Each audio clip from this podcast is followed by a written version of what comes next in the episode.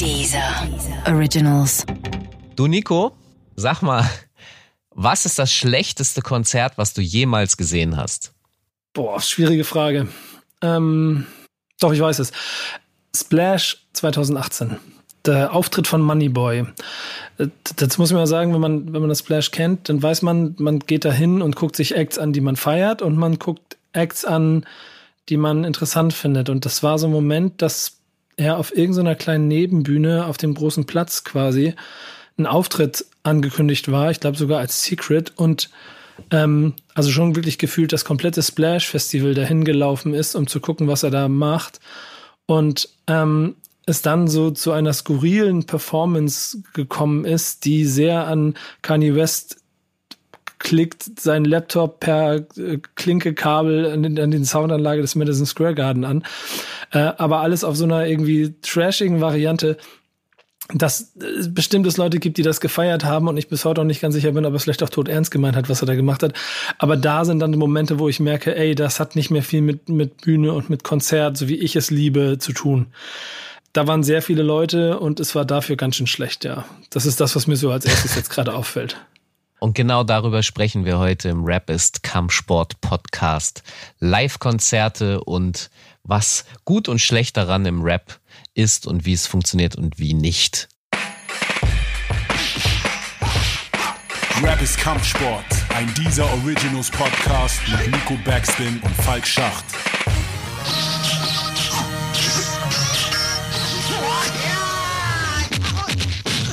Ja, Nico, äh, ich habe natürlich die Frage mit Absicht so ein bisschen in so eine Negation gezogen, weil ich glaube, wir äh, in diesem Podcast tatsächlich zwei komplett unterschiedliche Pole sind, was dieses Thema betrifft, weil ich nämlich, äh, ich bezeichne mich als notorischen Live-Konzert-Hasser. Mhm. Äh, die, die Frage müsste ja jetzt sein, äh, andersherum, äh, ob du schon mal ein Konzert gesehen hast, das gut war. ja, ja habe ich definitiv. Ich bin eigentlich auch nicht in Wirklichkeit ein Live-Konzert-Hasser ich habe nur so über die letzten Jahrzehnte so viele schlechte Rap-Konzerte gesehen, die mich zu Tode gelangweilt haben, dass ich habe einen anderen Anspruch und der wird sehr selten im Rap erfüllt. Und viele Leute verstehen das nicht. Ich frage mich dann selber immer, ob die Leute äh, die Konzerte wirklich alle brillant finden. Also deswegen mal jetzt andersrum die Einstiegsfrage gestellt, was ist das beste Konzert, was du jemals gesehen hast und was äh, was daran war gut? Hm. Ich, ich bin vor kurzem in meiner, meiner, äh, oder immer wieder passiert das ehrlicherweise, werde ich in meiner Sonntagsfragerunde auch so nach genau diesen Dingen gefragt. Und ähm, das ist schon schwierig, weil auf der einen Seite, worum, worum geht's dann eigentlich darum? Was, was macht ein Konzert super? Ist es, ist es der Sound? Ist es irgendwie, genau wie der jetzt im Hintergrund? Oder ist es die, ist es, ist es vielleicht einfach nur das blo bloße Dasein von Persönlichkeiten? Ist es das Gesamterlebnis? Ähm, ist es alles so total also subjektiv? Und ich glaube, am Ende, muss ich dann gestehen, war das beste Konzert, das ich je gesehen habe, das, was ich vor, ich glaube, einem oder anderthalb Jahren in New York erlebt habe, da war ich ähm, für, eine, für, für so ein Projekt, da ging es um so ein Spiel ähm, bin ich eingeladen gewesen und hatte den Abend noch Zeit und bin so quasi, ich mache das immer so, wenn ich dann in so Städten bin, dann gucke ich durch, was geht denn so in der Stadt. Und vor, vornehmlich dann versuche ich Fußballspiele zu gucken. In dem Fall gab es aber keine Sportveranstaltung an dem Abend in New York und bin dann durch die Stadt getigert und habe zufällig ein ähm, Plakat gesehen von Drake and the Three Migos, die Tour, dass die zu der Zeit in New York war. Und dann bin ich äh, online gegangen und habe gedacht, ich versuche nochmal eine Karte zu kaufen und habe wirklich absurde 250 Dollar für ein Ticket bezahlt für den Mittelrang. Weil ich irgendwie so einen Trigger hatte und gedacht, ey, Drake in den USA in so einer riesen Halle, das musst du mal gesehen haben. Weißt du, kennst, kennst du dieses Gefühl von, okay, das, da solltest du dabei sein. Ich konnte dir nicht erklären, warum, aber da solltest du dabei sein. Und dann gehe ich in die Halle und guck mir den ganzen Bums an und dann ist das, es war diese, kennst, kennst du diese Bühne von ihm, diese Wahnsinns-LED-Bühne, die wirklich einmal kompletten ja. Basketballcourt auffüllt, wo jedes Video, äh, jedes, jedes Song ein anderes Video läuft, also Licht, dann fliegt da der, was war das, Ferrari oder Lamborghini irgendwann noch durch die Halle und so, also wirklich absolut absurd und es waren ja wie viel 25.000 passen im Madison Square Garden, glaube ich. Und alle, aber wirklich alle waren textsicher. Und das von A bis Z. Das heißt, ich saß da zwei Stunden lang und habe 25.000 Menschen dabei zugesehen. Jungs wie Mädels, alt wie jung, wie sie Drake-Songs mitgerappt haben. Und dann war es so eine krasse Energie. Ich kriege jetzt ein bisschen Gänsehaut, wenn ich drüber nachdenke. Weil es so eine krasse Energie im Laden, wenn dann die Superheads gekommen sind, wie sie, wie sie sich über der Pegel so hoch geschossen wurde. Absoluter Wahnsinn. Ähm, und ich glaube, das ist das krasseste Konzert, was ich bisher gesehen habe, weil dieser Energiepegel insgesamt so krass war. Und ich glaube, das ist nämlich dann die Überleitung zu dir. Der Sound war gut, aber er war bestimmt nicht sehr gut. Und ich glaube, spätestens das, inklusive dem Gekreische der Nebenleute, hätte dich hart abgeturnt an dem Abend. Ja, nee, glaube ich gar nicht. Äh, nee? Das, was du beschreibst, das, was du beschreibst, klingt so, als hätte es mich auch unterhalten. Mein Problem, ich, ich stelle immer wieder fest, dass es offensichtlich echt schwer nachzuvollziehen ist, was meine Problematik mit Live-Konzerten ist. Ich sag mal so, Drake und das, was du beschrieben hast, ist ja auch so obere Liga. Obere ja. Liga im Sinne von auch Publikumsmengen und so. Da kommen nochmal ganz andere Probleme. Der, der, das Durchschnittskonzert, behaupte ich jetzt mal, ist irgendwas zwischen 200 und sagen wir mal 1000 Menschen. Und äh, was ich da immer wieder feststelle, ist halt, du hast natürlich deine Bühne, auf der müssen diese Künstler agieren.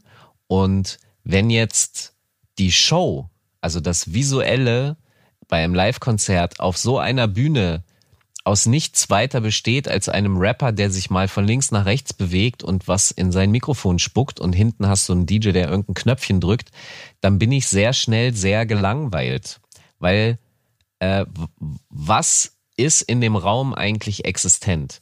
Du hast den Rapper, der das macht, was ich schon kenne, also von, von der, vom, vom Song, von den Songs her. Und wenn der sich nicht bewegt, kriege ich keinen zusätzlichen Input. Wenn äh, wenn es keine große Interaktion oder sonst was gibt, ich kriege keinen Zusatz. Das heißt, alles, was übrig ist in diesem Raum, ist das, was ich bereits kenne, in guter Qualität von dem Song halt, nur in schlechter. In schlechter deshalb, weil die Luft ist schlechter, der Sound ist schlechter und dass der sich nicht bewegt, langweilt mich noch zusätzlich.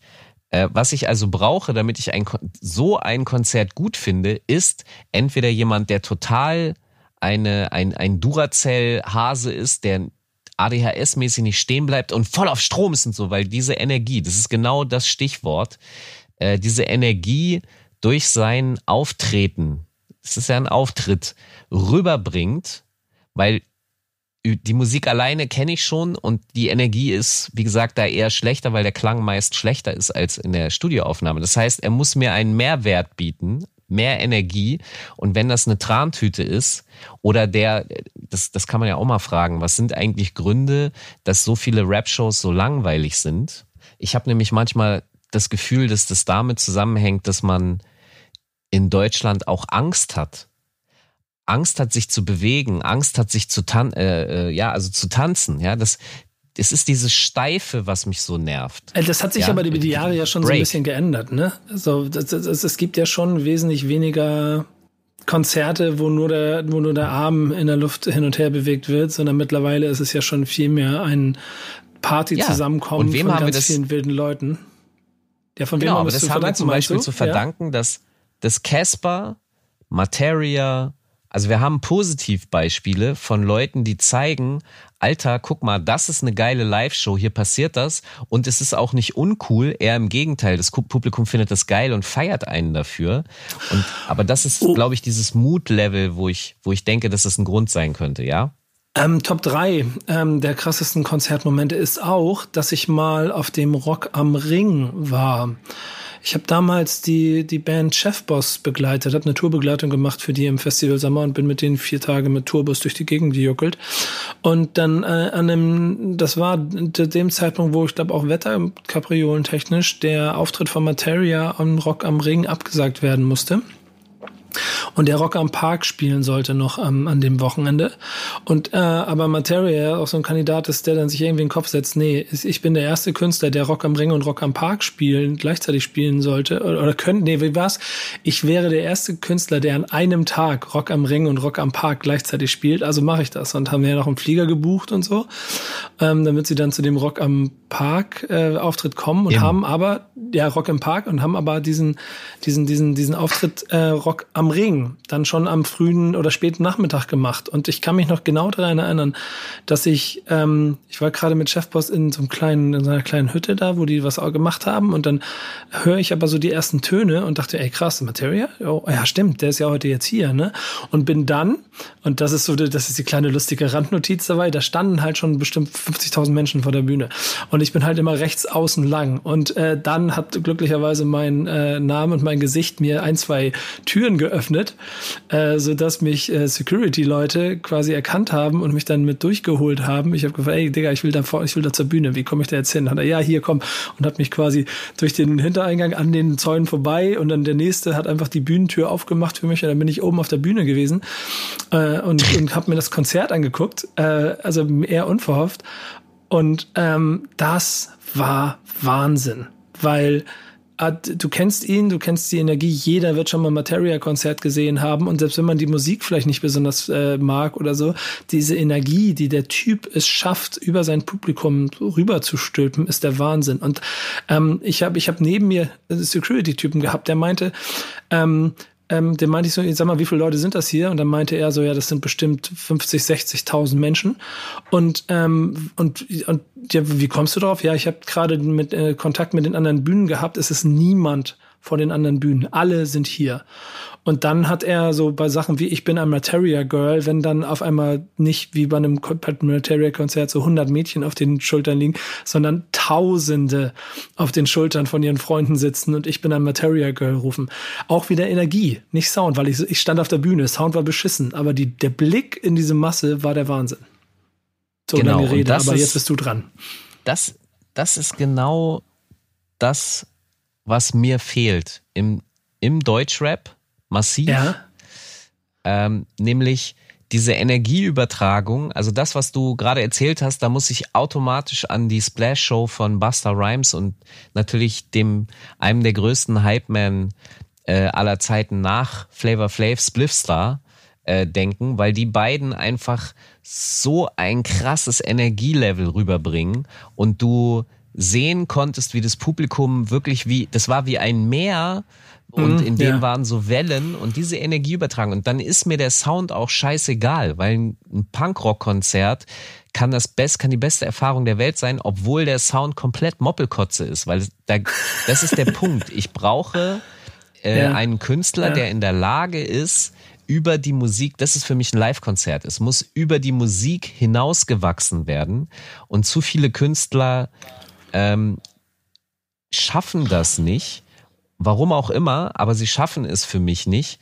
Äh, und für andere ist das dann aber schon das beste Konzert der Welt, was sie je gesehen haben. Und ich glaube, und das hast du vorhin auch schon im Grunde ganz wunderbar ähm, gesagt, die Frage ist ja auch, was, was ist eigentlich diese Konzerterfahrung? Weil wenn ich auf ein Konzert gehe, meine Freunde treffe, fett saufe und irgendwer spielt noch da hinten auch musikmäßig und man guckt ein bisschen was zu, aber eigentlich ist es egal, dann kann das das beste Konzert der Welt sein, aber nicht wegen den Leuten auf der Bühne sondern ja, wegen genau. dem anderen Zeug drumherum. Und ich bin ja jemand, ich gehe dann tatsächlich zu einem Konzert äh, und verlange, dass da was passiert. Oder äh, ich bin dort aus sozialen Gründen und treffe eben diese Menschen. Dann ist aber eben das Konzert an sich nicht das Geile. Ich, ich kann das halt trennen und deshalb bin ich da vielleicht ein bisschen, weiß ich nicht, bescheuert in meiner Bewertung. Vielleicht ist es auch wirklich nur das, aber eine gute Live-Show, ich will Zirkus fürs Auge. Ja, ich glaube, da hört, gehört aber auch noch ein kleines bisschen dazu, dass du ja nun mal auch in deinem Leben schon Oh. Also guck mal, ich habe das mal ausgerechnet, ich war wahrscheinlich auf 100 Festivals in meinem Leben. Äh, und dann kommt noch mal das x-fache an Konzerten dazu, die ich mir in meinem Leben angeguckt habe. Das heißt, auch das Level von überzeug mich mal davon, dass das hier gerade ein guter Abend ist, den du hier den Leuten präsentieren willst, das ist natürlich schon sehr hoch. Wenn du in deinem Leben aber, aber Moment, so schwer ist es nicht. Doch, doch, doch, doch, doch, doch. Weil du schon sehr viel gesehen hast. Und die, der, der tatsächliche Peak, um ihn bei dir zu erreichen, der, da muss schon ordentlich was passieren. Das reicht ja, und das sind ja noch das andere Level, äh, bei dem anderen vielleicht schon, wenn er einen guten ähm, Song hat und ich mit meinen besten Freundinnen oder meinen besten Freunden äh, da hingehe und er spielt diesen Song und es ist ein bisschen voll und das reicht schon. Oder wir haben einfach die Fahrt mit der, mit der, mit der Regionalbahn in die große Stadt zum Konzert ist schon spannender und ist äh, aufregender.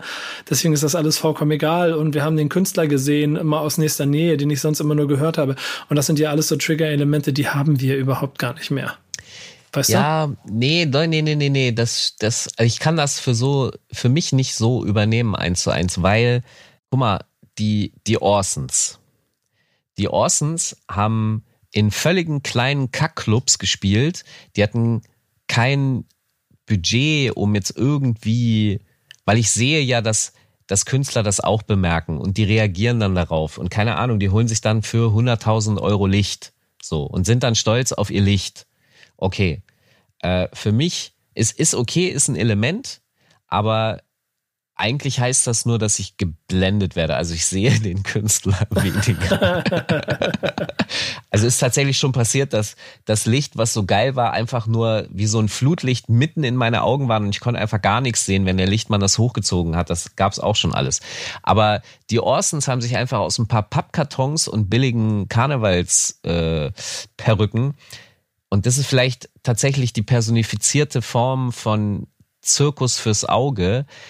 Die, mir geht es darum, dass wenn ich zu einem Konzert gehe, möchte ich einen Künstler sehen, der bereit ist, alles zu tun, was zusammen Freude bereitet. Das kann eben auch bedeuten, sich total zum Affen, zum Clown oder sonst was zu machen, aber dabei auch Spaß zu haben. Mir geht es nicht darum, dass er sich selbst verarschen soll, aber dieses, weißt du, was ich meine, dieses sich zu sehr selbst ernst nehmen und dabei aber eigentlich gar nichts abliefern, außer Lit, also weißt du, einfach stillstehen wie eine Litfaßsäule. Mhm. Das ist, und ich glaube, ich frage mich gerade halt, ob es tatsächlich mit diesem Selbstverständnis zu tun hat, weil nimm mal zum Beispiel James Brown James Brown ist eine unfassbare Live-Maschine gewesen, wie der tanzt, wie der sich bewegt. Du guckst da die ganze Zeit zu und denkst, Alter, ist der krass. So. Und der braucht nicht, der braucht kein großes Licht, der braucht, das ist egal, du kannst ihn irgendwo in die Mitte stellen und der ist halt einfach eine, eine faszinierende Person, wie der redet, wie der geht, wie der tanzt. Und ich glaube, viele Künstler heute haben das nicht oder, und das ist der Punkt, der ich mich frage, trauen es sich nicht, das auszuleben. Weil auch das ist so ein Punkt, tanzen, sich bewegen, sich locker machen, ist, glaube ich, in Deutschland immer noch ein Problem, mhm. während in Amerika diejenigen, die sich locker machen können, die kreativ sind, die Spaß haben, die, also das ist ja viel erfolgsgetriebener dort und die, die kriegen dann natürlich positives Feedback. Und dann ja, ist das, glaube ich, viel normaler als hier. Ja, du darfst ja nicht vergessen, dass dieses Entertainment-Gehen, das du brauchst, um dich auf eine Bühne zu stellen, um Leute von dir zu überzeugen, das ist ja, das ist ja, das liegt in dir drin. Und entweder du hast es oder du hast es nicht. Und das ist nun mal auch offenkundig, bei 100 Künstlern ist das nicht 100 Mal vertreten, sondern es ist vielleicht nur 10 Mal vertreten. Und genau so sieht es dann auch auf den Bühnen aus. Natürlich kann eine gewisse Routine und Erfahrung dazu führen. Du hast eben sowas wie die Orsons angesprochen. Ich glaube, wenn man sich das im, im gesamten, also jetzt nur Deutschrap-Kosmos mal anguckt, anguckt, welche Künstler krasse Shows machen, ähm, das sind alles Leute, die, wie du es schon gesagt hast, angefangen haben, auch vor 50 Leuten zu spielen. Ich hab, wir beide haben Materia, das kann ich mir so gut daran erinnern, vor 10, 11 Jahren oder so war es mal auf so einer Tour hier in Hamburg auch gemeinsam, glaube ich, sogar gesehen. Ich glaube, da waren wir gemeinsam. Wagenbau. Ja, genau. Ähm, ähm, 80 Leuten so und auch da, dass sich, sich die Seele aus dem Leib gerappt und Caspar Splash auftritt 2000 irgendwas auf dieser Halbinsel Poch, wo er Sonntagmorgen um 13 Uhr den Slot hat und Knie auf den Knien Schweiß überströmt vor 30 Besoffenen performt, als wäre es als wäre es das Ende der Welt. Ähm, hat er nicht sogar auf die Bühne gekotzt? Ja, kann sein. Aber da an diesen Stellen siehst du, das weiß ich gar nicht, aber an diesen Stellen siehst du auf jeden Fall so, dass jemand versteht, wie man Bühnen füllt. Ich meine, auch, auch die, angefangen bei den Beginnern, die schon 1900 irgendwas 90 angefangen haben, ähm, Konzerte zu spielen und sich da schon Dinge überlegt haben. Ähm, die berühmten, die berühmten Kettensäge von DJ Mad, mit der er äh, Flaggen zerfetzt hat.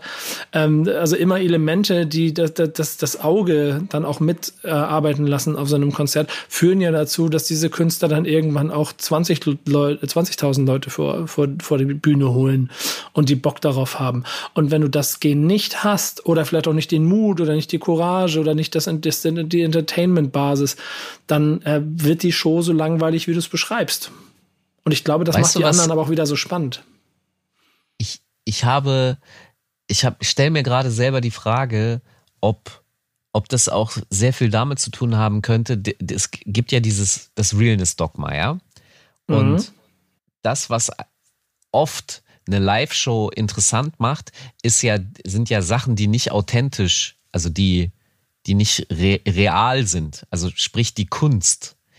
Und wenn ich mir so einen Deichkind-Auftritt anschaue, ist da ja nichts Reales im eigentlichen Sinne. Es passiert real vor mir, ja, aber es ist ja, die sind wie Clowns äh, angemalt, die hüpfen auf Trampolin, die haben irgendwelche, äh, ich glaube, Bier oder Gin kommt da raus, so, so überdimensionale Titten, die durchs Publikum geschoben werden, die die Leute anspritzen und so ein Scheiß, ja. Das ist ja nicht real im, in, im Sinne von Straße oder sowas.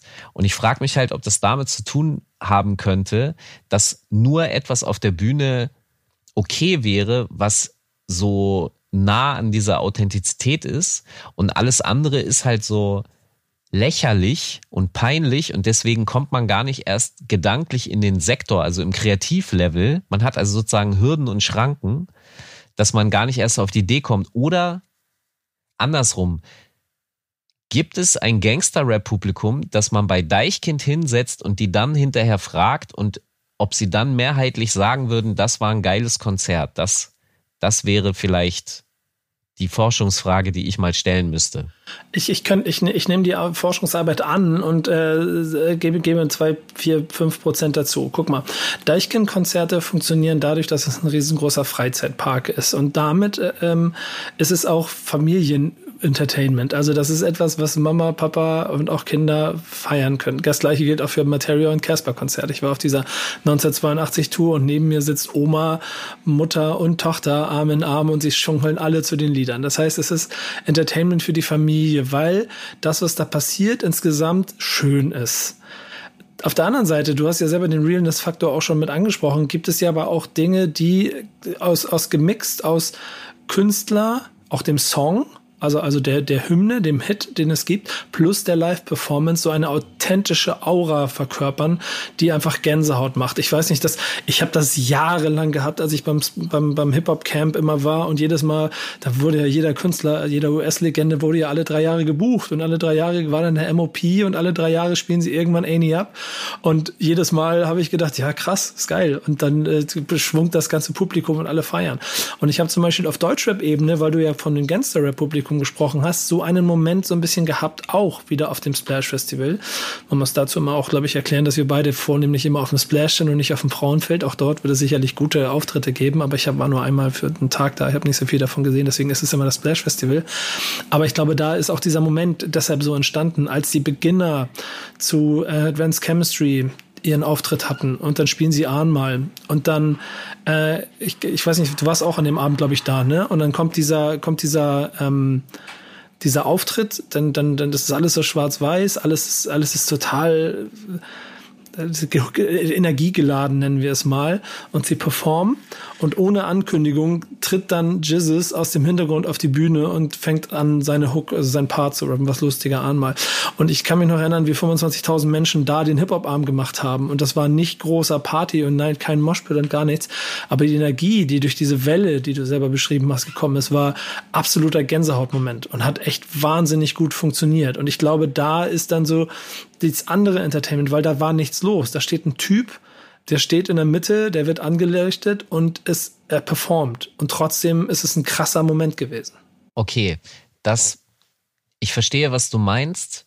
Und das hat wiederum etwas mit Erwartungshaltung vom Publikum zu tun. Und eventuell ist da mein persönliches Manko, dass die Erwartungshaltung, also sprich, das funktioniert ja darüber, dass die Leute beeindruckt waren. Sie sind sowieso Fans der Beginner, aber beeindruckt, dass da Jesus steht und diese, genau. diese Energiewelle. Ich weiß, was du meinst. Ich habe die ja auch für mich wahrgenommen. Ähm, aber ich das hat aber dann, hatte ich das ich, nicht so getriggert? Hatte ich das nicht so? Hattest du nicht das Gefühl von, doch, okay, wow. Aber das, das ist ja genau das Ding. Es ist eine Inszenierung. Es, es geht um die Inszenierung eines Aktes, den ich verfolgen darf mit ganz vielen anderen zusammen. Und die ja. Inszenierung muss dann spannend sein und überhaupt sich ausgedacht sein. Und ich habe halt sehr viele Konzerte sehen müssen, äh, wo ganz klar war, dass da nicht viel ausgedacht wurde. Also die Inszenierung ist einfach nur, der kommt zwei Stunden zu spät, geht auf die Bühne, spult das Programm runter und geht wieder nach Hause. Und selbst das kann man großartig machen, weil das habe ich schon großartig gesehen, nur noch nie von Rappern, würde ich jetzt mal behaupten. Und wenn wir jetzt nochmal auf das Gangster-Rap-Ding ein bisschen ja. kommen, dann, es gibt ja für mich auch Beispiele, wo das funktioniert, die sogar ein bisschen meine These von vorhin unterstützen, dass das etwas mit der Art und Weise der Selbstinszenierung, also wie jemand bereit ist, sich zu inszenieren, zu tun hat, nämlich SSEO. Der macht nämlich, also bei dem hast du es ja eigentlich in der kompletten Künstlerpersona, dass du, wenn du nur die Mucke hören würdest, würdest du sehr wahrscheinlich nur von straightem, böse guckenden Gangsterrap ausgehen ähm, weil er schon sehr viel auch so Zeilen hat, die einfach sehr, wow, okay, äh, an der Grenze sind oder darüber auch schon gerne. Äh, und dann hast du aber alle, alle anderen Ebenen, also die Videos, die Interviews, äh, seine Social-Media-Auftritte und eben die Live-Konzerte, die das immer brechen in so eine Form von Humor. Ich will nicht sagen, dass er ein Clown ist, aber du weißt, was ich meine. Er ist ein, und ich liebe ja Clowns. Von daher ist es für mich gar kein negatives Wort, aber er unterhält mich einfach wahnsinnig. Und genau dieses Spiel, was er da macht zwischen, guck mal, ich ärgere dich jetzt, aber ich meine es nicht böse, aber vielleicht doch, aber vielleicht nicht. Dieses, dass diese Ambivalenz, das fehlt mir bei häufig bei Künstlern, die in ihrer eigenen Ernsthaftigkeit dann so sehr gefangen sind, ähm, dass mich das langweilt. Und letzter Satz, ich habe auch schon sehr viele Konzerte gesehen, wo Leute sehr ernsthaft sich inszenieren und die aber trotzdem, äh, du hast von Gänsehaut gesprochen, die es schaffen, trotzdem diese Gänsehaut zu erzeugen, indem sie, das hat dann ein bisschen was mit Pathos und so zu tun und auch da kommen dann tatsächlich mögliche Sachen wie Licht zum Tragen oder dass man nur einen Spot auf der Bühne hat und so. Aber all diese Dafür braucht man Ideen und ich glaube, vielleicht muss man das woanders mal gesehen haben, also Beispiele haben, an denen man sich orientieren könnte. Und da fehlt es, glaube ich, äh, bei vielen. Gerade, gerade in Deutschland, wenn ich ehrlich bin, weil das meiste, was ich davon gesehen habe, wäre echt, das sind ausländische Acts. Und das habe ich dann auch im Ausland gesehen. Ich glaube, wir haben einfach eine nicht so gute Konzertkultur in Deutschland. Na, guck mal, das, da sind wir ja schon bei dem Punkt, äh, also was ist gute Konzertkultur in Deutschland? Wenn es darum geht, auf der 1 und auf der 3 zu klatschen, äh, dann haben wir sehr gute Konzertkultur, weil das funktioniert, genau. Ähm, und Schlagerkonzerte dann auch äh, genau wie Rockkonzerte ja schon ganz gut funktionieren und auch die, äh, also das deutsche Publikum schafft es ja, Massen äh, vor Bühnen zu bringen, um dann eine große Welle zu erzeugen. Aber ähm, aber mir geht's jetzt erstmal darum, was der Künstler, der Künstler ist ja sozusagen der, ey, der ist ja der MC, der Meister der Zeremonie und deswegen ist es für mich die Aufgabe des Künstlers, weil das Publikum ist da und willfährig. Ja, und aber dieser Meister der Zeremonie, der muss sich was ausdenken, dass wir alle miteinander dann geile Wellen machen und diese, es ist dieser Energiefluss. Das, ich komme immer wieder darauf zurück. Es ist die Energie. Ja, die nicht fließt, ja, ja. bin ich gelangweilt. Ja, inwiefern stört dich denn der Sound aber eigentlich? Also du bist ja, du bist ja von uns beiden auf jeden Fall der Sound-Ästhet und dann gestört davon, wenn etwas nicht vernünftig klingt. Ähm, kannst du darüber dann hinwegsehen oder?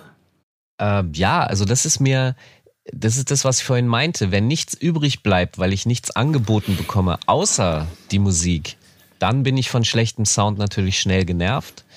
Äh, wenn also eh scheiße ist. ich Mehrwerte habe. Also guck mal, das ist ja auch der Punkt. Die Musik kann ich ja jederzeit streamen, die habe ich ja in guter Qualität. Dafür muss ich ja nicht mal irgendwie groß was zahlen.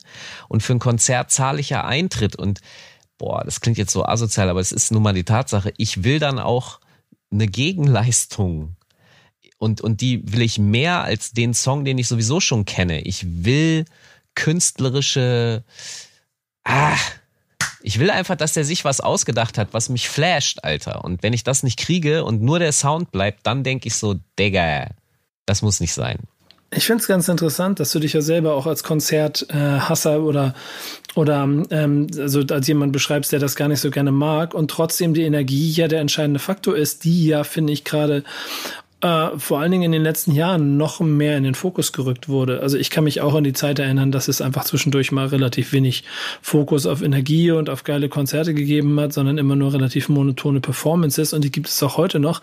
Aber gerade durch den berühmten Moshpit, der dann irgendwann Einzug in Hip-Hop-Konzerte geführt hat, ist ja dieses Energielevel automatisch gegeben. Äh, also weißt du, wie ich meine? Also ich, ich kann mich da an so einen Rin-Auftritt auf dem Splash erinnern, wo einfach eine relativ rudimentäre Performance und kaum richtig mitrappen und, und viel Playback und eigentlich ist er nur ähm, Performer auf der Bühne in Form von äh, rumhüpfen und den, äh, die, die, den, den Drop äh, anzuzählen im Prinzip, aber dem Publikum war es vollkommen egal. Ähm, weil die einfach. Ey, das ist wie so, äh, wie, wie, wie heißt das im Urlaub nochmal? Animateur. Im, im, ja, genau. Ja, ja, genau. Da wird von einem, von, einem, von einem Künstler, dann wird man zum Animateur. Aber dem Publikum war es vollkommen egal. Und ich kann mich da an die Szene erinnern, wo, keine Ahnung, fünf und im nächsten Jahr zehntausend Menschen einfach, äh, einfach nur einen riesengroßen Moshpit veranstalten und das Konzert ihres Lebens haben. Ähm, und es hat nicht mehr ganz viel mit der Performance Art des Künstlers direkt vor Ort zu tun. Ich meine, wenn du dir heute die Größten anguckst, so Travis Scott gilt ja zweifelsohne als einer der Größten und diese, diese krasse Doku, ich glaube, wo kam die denn? Auf Netflix oder so, wo, wo man ihn so ein bisschen begleitet hat, die ja auch zeigt, wie, äh, die Fans seine Konzerte quasi wie äh, eine Offenbarung für ihr Leben wahrnehmen und der andersherum er dann ja glaube ich auch zweimal verhaftet wurde, weil seine Konzerte für uh, uh, auf wie war irgendwie so öffentliches Ärgernis gesorgt haben oder auf Aufstachelung zur irgendwas, keine Ahnung, ganz absurd. So, ich meine, jedes jedes Mal steigt einer auf die Bühne und darf dann ins Publikum springen und so.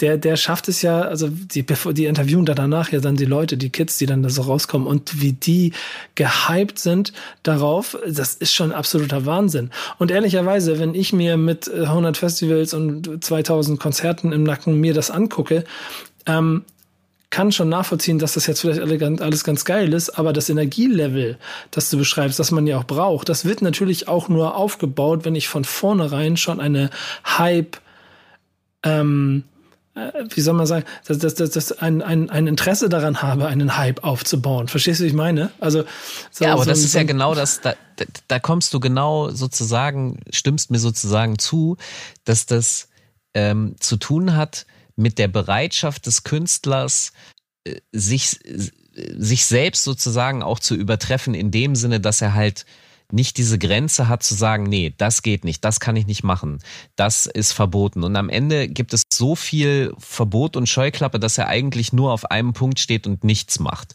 Und das ist nicht meine Vorstellung von Energieübertragung. Aber, und das würde mich jetzt mal interessieren, weil Während du äh, erzählt hast, wie Rin seinen Auftritt macht und so, da gibt's ja auch sehr viel Kritik für. Also äh, gerade so ältere Generationen kritisieren diese neue Generation sehr stark, dass diese Auftritte eigentlich kein Real Hip-Hop mehr seien und dass es nicht funktioniert. Also, was meinen Wunsch von Live betrifft, hat Rin natürlich auf dem Splash, auf diesem besagten Konzert erfüllt, auch wenn er äh, sozusagen alles im Vollplayback gemacht hat und als eine Art Animateur im Grunde den Drop und so alles eingeleitet hat. Aber es war Energie, es hat Spaß gemacht, es war Power. Und das für mich eben die Erwartung, die ich an ein Konzert habe. Aber ich verstehe diese Kritiker auch, ähm, muss ihnen aber entgegenhalten, ey, ja, in der realen 90er Zeit äh, äh, hat man das natürlich hochgehalten, aber ich weiß noch, wie enttäuscht alle waren, als Rakim irgendwie mit, mit Hall-Playback durch Deutschland getourt ist. Ich kenne äh, LL Cool J Aufnahmen und so. Also das in Amerika ist dieses Hall-Playback-Ding gang und gäbe. Und jetzt kommen wir aber mal zu meiner Frage, nämlich äh, ich versuche mir vorzustellen, wie ein Sammy Deluxe eine, eine Halbplayback-Show oder so machen würde, wie ein Rin. Und es geht gar nicht in meinen Kopf. Und, und andersrum bin ich mir nicht sicher, weil ich es so noch nicht gesehen habe, ob Rin dieses äh, Live-Dogma, äh, das ein Sammy Deluxe für mich repräsentiert, wie er das umsetzen würde. Und jetzt meine Frage an dich, weil du beides ja auch gesehen und erlebt hast. Wo, wo würdest du hinterher rausgehen? Und, oder wenn du da rausgehst, wie würdest du es vergleichen und bewerten? Hm, guck mal, ich glaube, also ich persönlich kann, kann, sagt er gleich was zu. Aber auch da muss man vielleicht vorher einordnen, was mir wichtig ist und wie ich sozialisiert bin. Und ich komme nun mal auch noch aus einer Zeit, wo der Künstler an sich durch seine Performance-Skills überzeugen wollte. Und dieses Gefühl von, ich will besser sein als die anderen, ja, den Künstler wiederum auch zu Höchstleistungen getrieben hat. Und da ging es nicht darum, am Ende nur einen coolen Song zu machen oder äh, ein buntes Video. Ähm, oder sonstige Dinge, die ja dann heute auch zweifelsohne ganz berechtigt auch Erfolg haben und vielleicht gut funktionieren. Aber ähm, ich bin damit aufgewachsen, dass ein Künstler performen wollte. Also ein Rapper einfach auch der bessere Rapper sein wollte. Und dann ist es natürlich so, dass, und das habe ich jahrelang äh, so gesagt, das werde ich auch immer wieder betonen, Sammy Deluxe wahrscheinlich der krasseste ist, den wir in Deutschland äh, auf Bühnen haben. Äh, No Front Definitiv. gegen Sav No Front gegen Savage, der 1B äh, ist wahrscheinlich, plus ein paar andere. Aber, aber Sammy ist einfach eine fucking Granate, weil der diese Bühne verlebt und der steht da auch nur rum.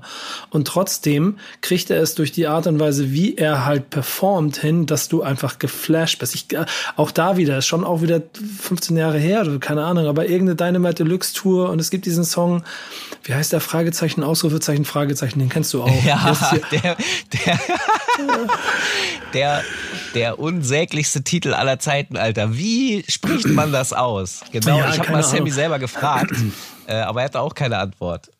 Also nee, außer die, die du jetzt gerade gegeben hast.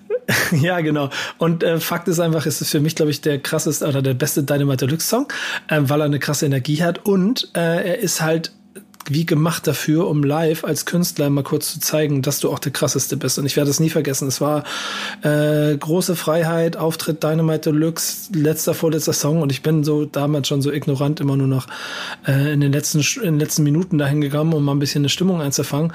Und dann stehe ich ganz hinten und dann sehe ich, höre ich den Beat und dann geht's los. Und dann rappt er diesen Part, dieses Yes, Your Dynamite Deluxe Rule, das ist nicht nur eine Behauptung, ähm, rappt er auf Prodigy Beat. Und eigentlich war die Flame sein Backup an dem Abend.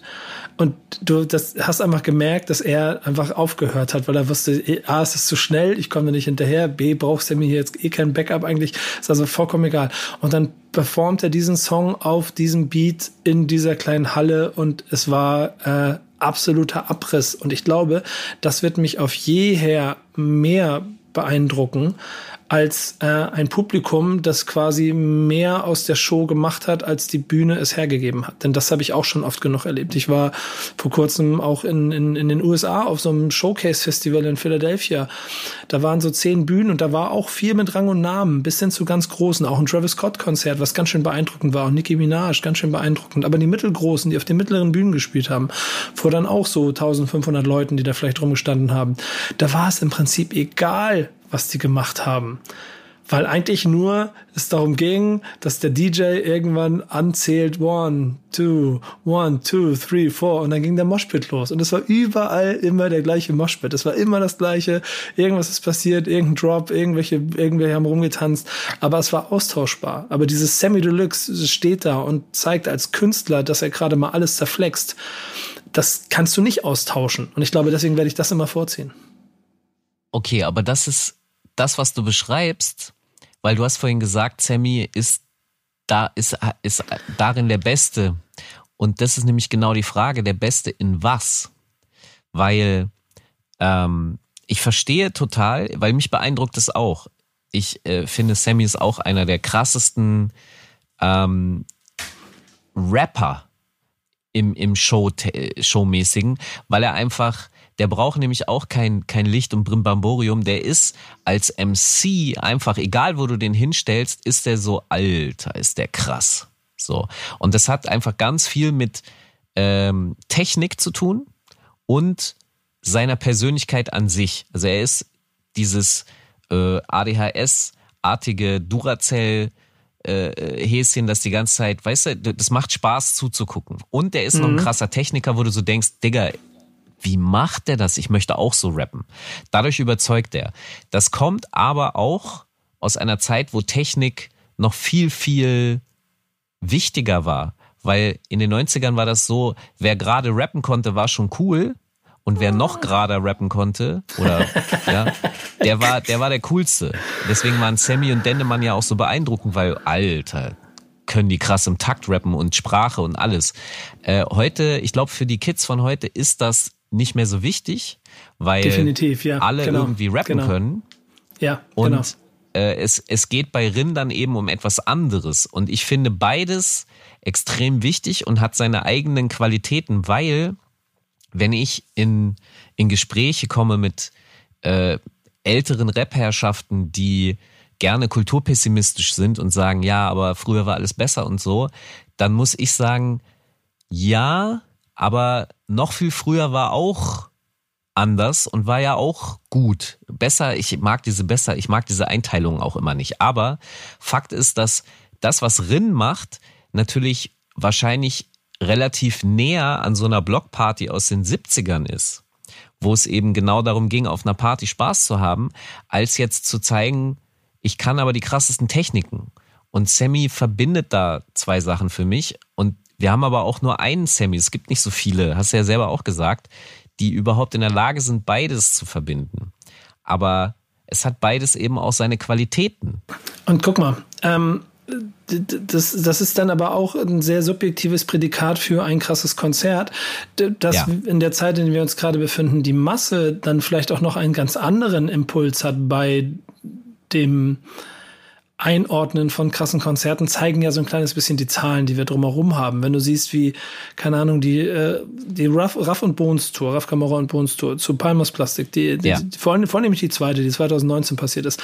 Da reden wir ja von Künstlern, die einen wahnsinnigen Hype haben, die beide auch lange dabei sind, die beide auch durch alle Tiefen gegangen sind, alle Performance-Dues gepaid haben, die du payen kannst, würde ich sagen. Also, Boah, so krass. Ich habe Raff vor auch 200 Leuten irgendwo in einem Keller gesehen, wo wo es echt, wo du gedacht hast, oh, du würdest dem wünschen, dass da mehr geht, aber wie soll das bloß gehen? Also ja. und dann irgendwann Fußballstadion, sehr krass. Ja, genau wie, äh, ich kann mich so an Bones-Konzerte, also an 187-Konzerte erinnern, wo der Sound so mies war, dass du nichts verstanden hast und sie trotzdem sich die Seele aus dem Leib gespielt haben. Um dann aber zu sehen, wie sie dann 2019 so eine Tour spielen, die 200.000 Leute in Hallen bringt, wo sie keine Halle kleiner als 10.000 Menschen spielen. Jedes Mal riesengroß, aber beides halt, muss man ja mal sagen, also sie sind, sie sind Performer, definitiv. Das, du siehst es, sie haben, sie wissen, wo es herkommt, sie wissen, dass sie auf Bühnen performen müssen. Das machen sie auch. Aber das Ganze ist nicht das große Spektakel, das jetzt vielleicht ähm, Deichkind zaubert und es ist aber auch nicht die krasse Skill, äh, das große krasse Skill-Maschinengewehr, das wiederum dann ein Semi Deluxe abfeuert und es ist auch nicht oh, Moment, der. aber aber die also die da ist da ist schon auch Kreativität leveltechnisch empfinde ich viel mehr dahinter. Also ob es nun irgendwelche mechanischen Krokodile oder Aufbauten oder Garagen oder Graffiti oder also da, da das da ist schon äh, ein, ein Think Process, ein Thought Process hat da schon stattgefunden. Ja, genau, darauf will ich ja auch hinaus. So, aber ich okay. rede, ich rede von diesen Spitzen. So, das ist nicht der mega Performer, es ist nicht die mega, mega Kirmes-Show und es ist auch nicht ähm, einfach nur der, das, das äh, Anzählen des nächsten Drops, weil das Publikum so mega gehypt ist und ja nur einen Moshpit nach dem anderen machen will. Es ist ja schon Fanpublikum, es ist Superstar-Publikum. Es sind, es sind Leute, die auch früher bei den Backstreet Boys gestanden haben und einfach nur auf die Bühne geguckt haben und glücklich waren, dass sie da waren. Und genau das, was du sagst. Trotzdem benutzen die sehr viele Elemente und haben verstanden, dass sie das Ganze als eine Show präsentieren müssen. Ich werde ähm, diese, diese riesen Graffiti-Wand, der reingefahrene 500, das war auf der, sogar auf der 187-Tour, glaube ich, aber ähm, diese Dinge, die Palmen, die, die, die, die ganzen Elemente, mit denen sie da arbeiten, sie, sie haben verstanden, dass sie dem Publikum etwas bieten müssen und schaffen es aber auch damit, ein Publikum in dieser Größenordnung zu beeindrucken drucken. Und das ist halt das Krasse, weißt du?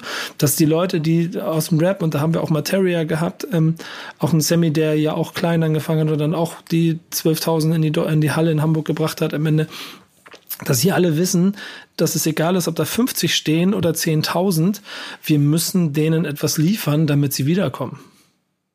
Also absolut richtig. Und was ich mich aber frage, ist, ich glaube, bei diesen Riesen-Events, mit denen ich nochmal gerne ein gesondertes Problem habe, ähm, ähm, da frage ich mich manchmal, weil ich habe manchmal den Eindruck, da geht's dann am Ende gar nicht mehr so sehr darum, ähm, wie, wie ist die Musik, äh, wie ist die Show auf der Bühne oder so. Da habe ich manchmal den Eindruck, da geht es sehr viel stärker äh, beim Publikum darum, ich war da. Ich bin Teil einer großen Bewegung. Äh, hier sind meine Fotos. Das ist ja eh auch gerne so ein, ein Problem seit Jahren, die, die, die Handy, Nutzung, sprich die Dokumentation meiner, meiner Existenz auf diesem Konzert ist, habe ich manchmal den Eindruck, wichtiger als irgendwie, was da eigentlich stattfindet. Und ja, ja, das, ja, genau, genau, genau. Und das frage ich mich halt, was denkst du, wie weit spielt das bei so einem Stadion-Ding mit rein? Ist, ist es äh, tatsächlich dieses große Kollektive, wie bei so einer Fußballmann? Du hast ja vorhin den Effekt bei Drake im Grunde schon beschrieben, so ein bisschen dieses, ich bin Teil einer großen, ich, ich, dieses, ich möchte auch Teil einer großen Bewegung sein. Ich bin Teil spielt der Performance. Das, ich bin Teil der ja? Performance. Ja, das, das spielt auf jeden Fall eine Rolle, glaube ich. Dann, ähm, ich glaube, jede Art von Großkonzert und Großveranstaltung hat genau diesen Effekt, dass man dabei sein möchte. Dass man äh, etwas erleben möchte, was besonders ist und was groß ist und was den Leuten äh, dank Social Media in dieser Generation ja auch noch die Möglichkeit gibt zu zeigen, hey, guck mal, ich bin mit dabei gewesen, ich kann, äh, du nicht. Ich habe hier an diesem wahnsinnigen Abend und diesem legendären Spiel teilgenommen und du nicht. Ähm, das ist ja am Ende, ich glaube, da vom Trigger her relativ ähnlich wie als wir uns darüber gefreut haben, dass wir, keine Ahnung, auf der, auf der Klasse von 95 Tour dabei gewesen sind und mit 300 Leuten oder 500 Leuten in der Markthalle äh, die ersten Schritte von Hip-Hop äh, Group-Star-Konzerten erlebt haben.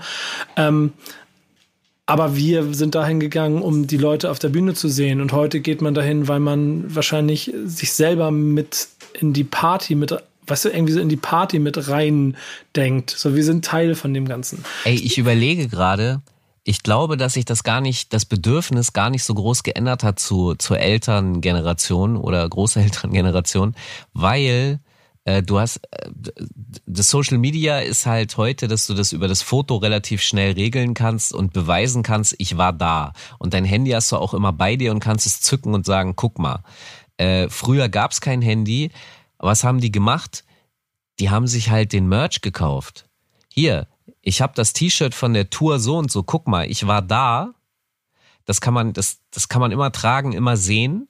Im Gegensatz zu anderen Utensilien, die man halt nicht mitnehmen kann, aber dieses, weil ich habe in letzter Zeit relativ viel darüber nachgedacht, warum sind jetzt gerade im Hip-Hop Uhren so ein Trend?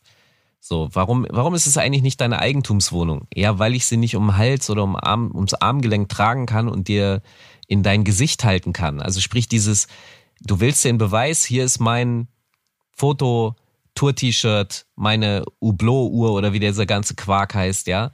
Äh, dieses, ich, ich beweise dir, ich war da. Ich frage mich gerade, also ich glaube, das zieht sich tatsächlich durch die Generation. Ich glaube, das ist ein, ein wichtiger Punkt offensichtlich für die Menschen, der mir ein bisschen egaler ist. Ich, ich glaube, dass das, wenn ich jetzt in die persönliche Analyse gehe, warum ich da so seltsam ticke für, für den Rest der Gesellschaft, mir, mir ist es nicht so wichtig zu beweisen, dass ich da, ich weiß es ja. Ich, ich muss es nicht dem anderen, weißt du? Sorry der, ja, ich bin da vorbei dir, aber den, den, das Sozialverhalten der Generation so ein bisschen testen müssen äh, oder, oder beschreiben müssen, weil die Generation, in der wir uns heute befinden, ja am Ende bis hin zu TikTok sich selber als Performer dessen sieht, was wir früher als Performance angehimmelt haben. Verstehst du, was ich meine? Also ja. du kannst heute, du, du, du gehst zu einem Konzert von wem auch immer und du bist quasi mit dabei, weil du, ich meinte, das ist in den letzten Jahren, ist dir vielleicht auch schon mal aufgefallen, wenn so die ganzen großen Amis gekommen sind. So, ähm, äh, keine Ahnung, auch Kanye West Tour oder Drake Tour oder was auch immer oder Travis Scott Tour. Wie viele ähm, Jungs und Mädels im Publikum die ganze Zeit mitperformen und mit dem Handy sich dabei filmen, wie sie performen. Das ist, das ist der nächste, der nächste Schritt ist TikTok. Du stellst das, das, was ja auch passiert, du stellst das Handy hin, du filmst dich selber dabei, wie du den Song deines Stars performst. Wenn du, und sei es nur die Tanzmoves von Tussi Slide und äh, der, was im ja. Moment so läuft, all diese Dinge, die dafür sorgen, dass du irgendwie Teil von dem Ganzen wirst. Und ich glaube, das ist der Unterschied zu früher, weil wir wussten nicht, wir wussten, wir können nicht so rappen wie Sammy. Wir können nicht, wir können nicht so performen wie, wie die Beginner auf der Bühne. Wir können nicht so scratchen wie XYZ, wer auch immer. Das heißt, wir standen unten und waren wirklich fasziniert davon, dass da etwas Besonderes passiert. Ähm, plus, wir überhaupt nicht den Trigger hatten, teilen zu wollen. Also ich kann mich daran erinnern, wie ich mich selber mal dabei erwischt habe, wie ich überlegt, es wäre ganz geil, mal ein Konzert einfach mal aufzuzeichnen, weil es so geil war, damit ich es mir nochmal an anhören könnte, was ich nie gemacht habe, weil es einfach Bullshit war, weil du immer nichts gehört hast. Heute ist es halt wirklich mehr, ich bin geil dabei. Und der, der Effekt ist, äh, glaube ich, relativ ähnlich, weil ich bin gehypt auf das, was da passiert. Aber heute gehe ich eine Stufe weiter und möchte das, was da passiert, selber zu meinem eigenen machen, um mir selber dadurch vielleicht, vielleicht ist das Profilierung, vielleicht ist es äh, Selbstdarstellung in irgendeiner Form oder es ist einfach nur dieses Gefühl von, ey, ich war dabei geil zu auszudrücken, was du früher mit deinem T-Shirt gemacht hast. Ich glaube aber, dass das auch wiederum, ich behaupte das jetzt, äh, dass das normal ist, weil wenn TikTok in unserer Generation vorhanden gewesen wäre, dann hätte ich das auf jeden Fall genutzt. Natürlich. Wie ja, ich als safe. Achtjähriger auf TikTok rumhüpfe. Ja. Ja. Ja, aber das ist halt, also ich habe mich ja, äh, ich habe mich ja letztens auch gefragt, es gab diese äh, Aktion von Joko und Klaas Männerwelten. Und da war ja Dickpics waren ja ein Riesenthema am Anfang dieses äh, Beitrages. Und ich habe mich halt gefragt, weil ich das so seltsam finde, ich kann das nicht verstehen, wieso ver verschickt man Schwanzbilder? Und hätte man, dann habe ich mir natürlich die Frage gestellt, hat man das in hätte man das in unserer Generation auch gemacht früher? Und ich bin zu dem Urteil gekommen, wir haben es nur deshalb nicht gemacht, weil wir die technologische Möglichkeit, also die Hürde war ja, höher, safe, damals Dickpics zu verschicken. Wenn wir die Hürde aber nicht gehabt hätten, bin ich sicher, dass gesellschaftlich schon damals viele Dickpics verschickt worden wären.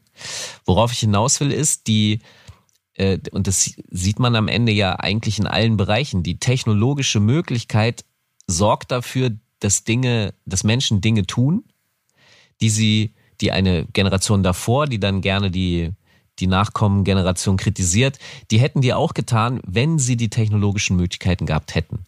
Und das ist, ja, klar. da schließt ich, der Kreis zu diesem Kulturpessimismus-Ding immer gerne. Du weißt, es Generationenkonflikt ist eins meiner Hauptthemen. Aber ich musste da gerade dran denken, weil diese, diese Ebene zwischen dem Tour-T-Shirt, also es hat meiner Meinung nach in der Bedeutung abgenommen. Ich habe den Eindruck, dass ich früher viel mehr Leute in Tour-Merch habe rumlaufen sehen, als es heutzutage der Fall ist. Wobei das gleichzeitig trotzdem sehr wichtig für den Künstler ist und auch für diese Künstler-Fanbindung, ähm, eben dort zu stehen und den Merch auch selber zu verkaufen. Dieses ja, äh, zwei, zwei, zwei, drei Sachen dazu, schnell zwischendurch, weil alles mir ein bisschen an der Seele Das erste ist, ich möchte es nur klar betonen, ich sehe das ja auch gar nicht als früher war alles besser, sondern dass einfach die Dinge sich entwickeln. Ähm, genau wie überall natürlich bestimmte Superlative dazu führen, dass das, was mal cool war, nicht mehr cool ist. Man muss immer einen drauflegen. Und da sind wir bei äh, den möglich technischen Möglichkeiten, die dafür sorgen, dass du anfängst, erstmal Handyvideos von einem Konzert wackelig zu machen, weil das alles so geil ist und du das unbedingt mit deinen Leuten teilen willst, bis hin zu äh, Social Media, bis hin zu, ja. ich werde selber Teil vom Video, was ja heute auch immer mehr stattfindet, dass du eine richtige enge Bindung hast. Und das Merch wird natürlich, das, also, also die klassischen Weg, wie wir das in den 90ern mit Hip-Hop-Merch hatten, den gibst du, glaube ich, nur noch im, im Metal- und Rock-Bereich äh, so extrem, so dass einfach, dass, dass, dass jeder da stolz mit dem Wacken-T-Shirt rumläuft. Aber ja, außer wenn du es wie Kanye West machst. Genau, da, da wollte ich nämlich drauf hinaus. Geil. Ja, ja, genau, weil, weil, guck mal, wenn du dann heute siehst, dass dann die, du erst Rap-Superstars, und ich krieg das ja auch bei uns in der Redaktion immer wieder mit, dann kommt irgendwo irgendeiner und dann macht Travis Scott Merch und dann drehen sie alle in der Gruppe so ein kleines bisschen durch. Du bist ja in der gleichen Gruppe, du wirst das auch wieder ja. erleben. Dann kommt der Travis Scott Merch Drop und dann heißt es hier, die Travis Scott Tour-T-Shirts kosten nur 100 Dollar. Oh ja, krass, ich, ich will auch eins davon haben. Das ist dann mehr äh, Mode-Accessoire als Tour-Merch mittlerweile. Egal, was da drauf steht. Und auch dort ist, glaube ich, der Effekt der ähnliche. Es werden nur weitere Superlative daraus entstehen. Verstehst du, wie ich meine? Und das Gleiche Ja. gilt ja ehrlicherweise auch für die Konzerte. Denn wir müssen ja mal auch klar machen, dass wir immer von den großen Superkonzerten aus den 90ern und vielleicht Nullern noch reden. Wir haben aber auch zehn Jahre lang echt räudige Konzerte mit beschissenem Sound, beschissenem Publikum, beschissener Anzahl von Zuschauern und beschissener Performance gehabt. Äh, bis dann irgendwann wieder Künstler gekommen sind, die gesagt haben, nee, wir müssen auf Bühnen irgendwas liefern. Und wenn heute Künstler ähm, erstmal nur dazu da sind, dass der, der Drop kommt und dass dann das, die Crowd durchdreht und alle das nur das Anzählen machen, dann ist es ja auch, es fällt mir auch so auf Festivals auf, wenn das so 20 Mal passiert, dann ist es ein recht einfacher Move, um das Publikum ein Gefühl von, ey, das war eine krasse Show zu geben. Auch das wird sich evolu evoluieren, evo, evo, weiterentwickeln. Ähm, ähm, und, und, und auch da wird das nächste Mal der Performer irgendwie mehr machen müssen. Und dann, Aber ja, Ja, ich weiß, was du meinst mit dem mehr machen, aber äh, gleichzeitig, also sich überhaupt mal was überlegen. Nämlich vielleicht mal auch in eine Selbstanalyse zu gehen und sich zu fragen, brauche ich äh, mehr oder bin ich ein MC und kann das im Grunde, es ist egal, so was, was ich zu Sammy, ne, was du ja genauso siehst, den kannst du überall hinstellen und es ist einfach immer, das ist vielleicht auch das, was Savage mit so einem Titel wie Aura oder so meinte. Das ist bei Sammy, den, der braucht ja nicht mal rappen, der braucht ja nur irgendwo zu stehen. ja, und genau, genau. Verstehst du, das ist Ausstrahlung und so. Und wenn du nicht dieses, wenn du das so nicht hast als Künstler, und dann musst du ja einfach auch so selbst ehrlich zu dir sein, ähm, das bin ich nicht. Und dann musst du dir tatsächlich was anderes überlegen, weil Sammy muss sich eigentlich gar nichts überlegen. Nee, aber der, Der- Vergleich ist auch genau. insofern ein bisschen unfair, weil der Typ hat 20 Jahre lang Bühnenerfahrung und der hat auch, als, ähm, als er ein Jahr Bühnenerfahrung hatte, hat er nicht so souverän auf einer Bühne gestanden, wie er das jetzt tut. Ähm, ich, ich durfte mit ihm zu einer Projektreise nach Uganda letztes oder vorletztes Jahr fahren, wo wir dann am Ende auch so ein kleines Konzert im Rahmen von Viva Con Agua, wo wir dann auch ein kleines Konzert in so einer kleinen, äh, so einer kleinen Location gab es da. So, und da waren plus eine Performance mit einem, einem Radiosender und da waren vielleicht nur 100, 200 Leute. Ne? Und davon haben die Hälfte oder, oder wahrscheinlich zwei Drittel seine Sprache nicht mal gesprochen. Ja. Und trotzdem schafft er es halt durch seine Performance-Art, wie er sich hinstellt, wie er auf die Bühne geht, zwei Schritte nach vorne, großer Typ, äh, die, die Stimme so, hat das Publikum halt Ey, der ist eine Maschine, Alter. an sich gerissen. Aber das, kann- Ja. das, ist, das ist auch unfair. Das können wir auch heute von dem, keine Ahnung, 19-jährigen Rapper gar nicht erwarten. Aber das verlange ich nicht von dem 19-jährigen Rapper. Ich, alles, was ich verlangen würde, wäre, dass er sagt, ey, das bin ich nicht. Was kann ich jetzt anders machen, um trotzdem äh, äh, zu unterhalten, Energiefluss zu generieren? Genau Weil das. ähm, ich, ich bin ja zum Beispiel jemand, der Stadionkonzerte auch nicht mag. Also eigentlich mag ich gar nichts. Aber das stimmt nicht, aber, aber muss, also da schließt sich sozusagen der Kreis. Aber bei Stadionkonzerten habe ich zum Beispiel andere Probleme, dass, dass ich häufig ein bisschen genervt bin, dass ich halt, weißt du, du sitzt Du sitzt dann von der Bühne irgendwie relativ weit weg. Selbst wenn du Oh, nah an der Alter. Bühne bist, bist du, ich- bist ich du hab- weit hab- weg. Und Genau, ich habe mein Herbert Grönemeyer Konzert geguckt in, in der hier Fuß, Fußballarena da, damals hieß sie noch AOL Arena. Ey, das waren Hier in Hamburg? War, ja, ich war Digga, da war ich auch. 300 Meter von der Bühne entfernt oder so. Alter Schwede, Aber es war ist, egal. Ja, ja, ja, irgendwie ja. Nein! Krass, ich weil ich wollte von dem Konzert auch erzählen. Also du fandest Okay, es nicht krass. so gut? Ja, ich, ich fand's gut, aber es war so, ey, ich, ich sehe halt gar nichts. So, ich bin halt so weit, Ja. so weit weg von der, von der Musik und vom Entertainment. Plus, dass das Publikum halt auf einem Grönemeyer-Konzert eigentlich auch nur steht. Aber ich bin gespannt, was du daran geil fandest. Jetzt, jetzt, jetzt, jetzt überrascht du mich.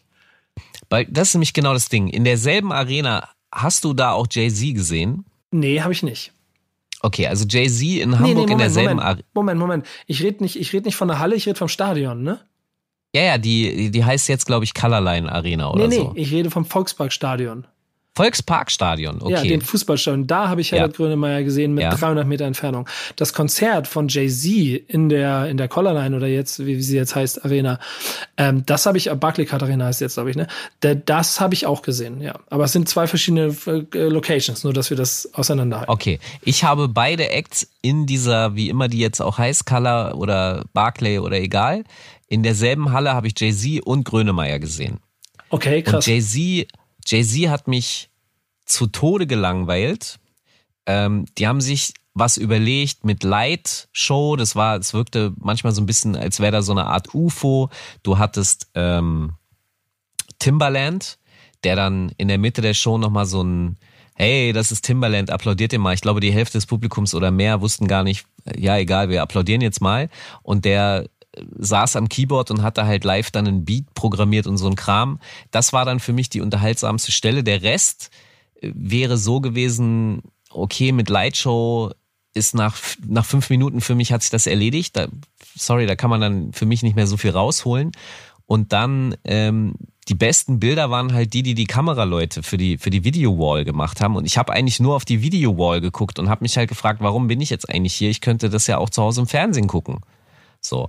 Und bei Grönemeyer äh, in derselben Arena, ich weiß nicht mal, ob es eine Video-Wall gab, weil ich die ganze Zeit auf Herbert war, weil der nämlich genau wieder dieses Duracell-mäßige Energiemännchen ist, das so krass über die Bühne gefegt ist, dass ich, und der hatte so viel Spaß, ich glaube, das ist auch noch ein wichtiger Punkt, ähm, was mich, glaube ich, abhält, Shows gut zu finden. Wenn ich nämlich den Eindruck habe, dass der Künstler eigentlich nicht so richtig Spaß hat, sondern das mehr so, ja, das ist halt jetzt mein Job, ich mache das jetzt halt hier und ich hoffe, ihr habt Spaß, aber äh, wenn ich, und bei Herbert, bei Sammy, bei allen, die ich geil finde, live, Casper, Materia, alles so, die haben unglaublichen Bock live zu spielen und diese Energie spritzt und sprüht aus diesen Leuten heraus und Herbert Grönemeyer ist halt so über die Bühne gefegt und ich finde, das ist ja nicht meine Lieblingsmusik. Ja, ich würde mal behaupten, zwei Drittel des Konzerts hat mich musikalisch nicht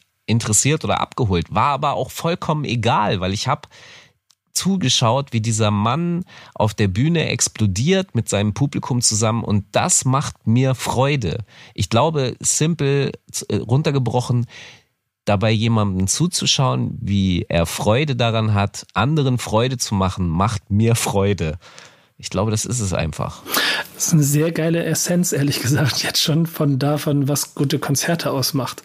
Denn ähm, ich habe ein ähnliches Grönemeyer-Erlebnis mal in Bochum gehabt. Ich hatte das Glück, dass ich Herbert Grönemeyer in Bochum im ähm, Ruhestadion, wie der, wie der Tempel da jetzt heißt, mal performen gucken durfte. Und es gibt mal ein paar Lieder, die ich von Herbert Grönemeyer gut finde. Ich bin auch mehr Grönemeyer als ja. Westernhagen auf jeden Fall.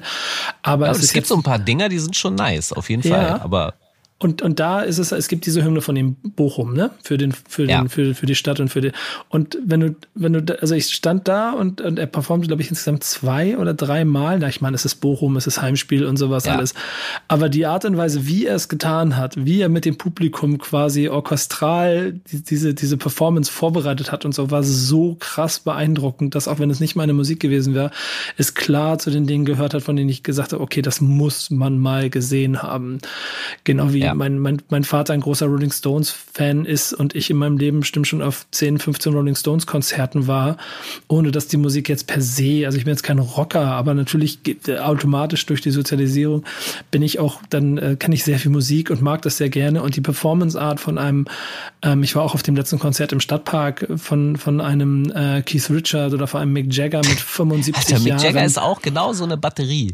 Ja, genau. So mit 75 Jahren den Typen da so rumzuhampeln, so genau wie ich den auch schon vor 30 Jahren in Hannover auf der Bühne habe rumhampeln sehen. Das ist der Unterschied. Und ich glaube, das ist das, was Konzerte am Ende auch groß macht oder eben nicht. Und wenn der Künstler nicht kapiert, dass er, wenn er, wenn er Kunst macht, auch an Live und an Performance denken muss, dann wird er auch nie ein großer Künstler.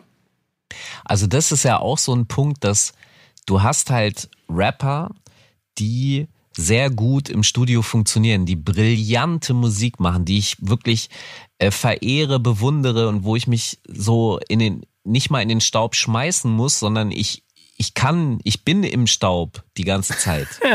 Also ich komme da gar nicht aus dem Staub heraus, weil die so groß sind für mich, ja. ja. Äh, und die können dann aber live äh, nichts. Und dasselbe gibt's auch andersrum. Das ist für mich so ein bisschen das Phänomen Freestyler. Vielleicht erklärt das tatsächlich ein bisschen das Phänomen Freestyler, weil viele geile Freestyler oder Bühnenrapper äh, haben das ja, haben ja diesen Sprung hin zum Recording Artist nicht so gut hingekriegt. Irgendwie, die meisten Freestyler, die ich kenne, haben Platten gemacht, die eher uninteressant sind. Und vielleicht ist das so ein Punkt, das sind dann halt live krasse Menschen, die krass überzeugen können, aber die kriegen diese Energie nicht in so eine kleine Kabine mit einem Mikro. Und dann gibt's halt Leute, die beides können. Und, ähm, und wenn nicht, wie gesagt, das Schöne ist, dass man, ich glaube, wenn du in der Booth nichts hinkriegst, dann, dann kannst du das auch nicht reparieren oder so. Du kannst dir nicht so viel ausdenken, ähm, dass du das retten kannst. Aber live kann man halt, du, du kannst dich ja selber gerne in die Mitte stellen. Ich habe ja auch Konzerte gesehen, wo sich der Künstler einfach nur auf den Stuhl gesetzt hat. Und es waren trotzdem krass beeindruckende Konzerte. Der hat eigentlich gar nichts gemacht, außer auf dem Stuhl spielen. Aber es war einfach, man kann Energien auch anders äh, erzeugen.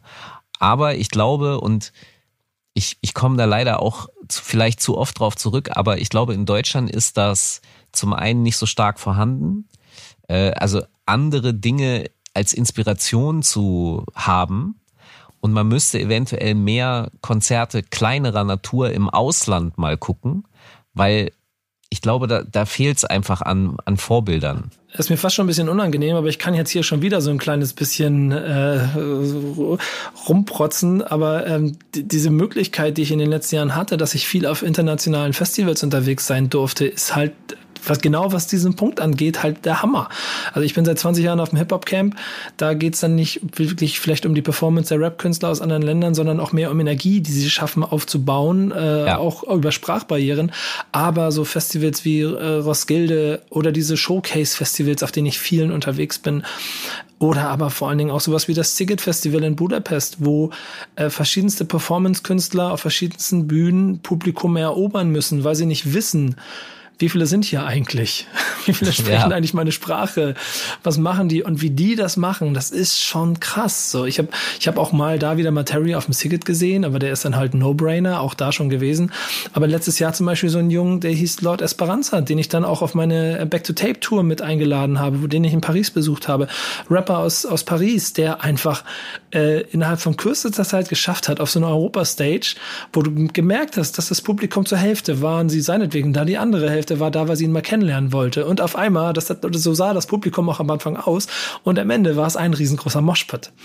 Und das fand ich ziemlich beeindruckend, weil du gemerkt hast, okay, wenn der Typ auf der Bühne merkt, okay, ich muss mich jetzt hier richtig anstrengen, ich muss dieses Publikum gewinnen, dann gewinnt er das Publikum. Wenn ich mich auf der, aber auf die Bühne stelle und am Ende noch mit vier Backups und wir laufen nach links und rechts und performen unsere Songs runter und äh, Hamburg, was geht ab und so und das war's. Berlin. Äh, Berlin, seid ihr gut drauf. Dann, dann, ja. dann kriegst du es nicht hin. Und ich glaube, ich, ich, glaube, pass mal auf, das ist vielleicht die letzte Essenz und da vielleicht etwas, was man gar nicht so, vielleicht, vielleicht fällt dir noch was dazu ein, aber ich glaube, das ist der letzte Punkt, der mir so ein bisschen auffällt. Das Bewusstsein darüber, doch du hast das vorhin schon gesagt, glaube ich, dass das Ego des Künstlers, das ja riesengroß sein muss, damit er klar ist, dass er der Größte ist, muss an dieser einen Stelle, muss es überwunden werden, um dass der Künstler in, der, in, die, in, in einen Modus schaltet, dass er sich darum bemüht, dass die Menschen ihn feiern.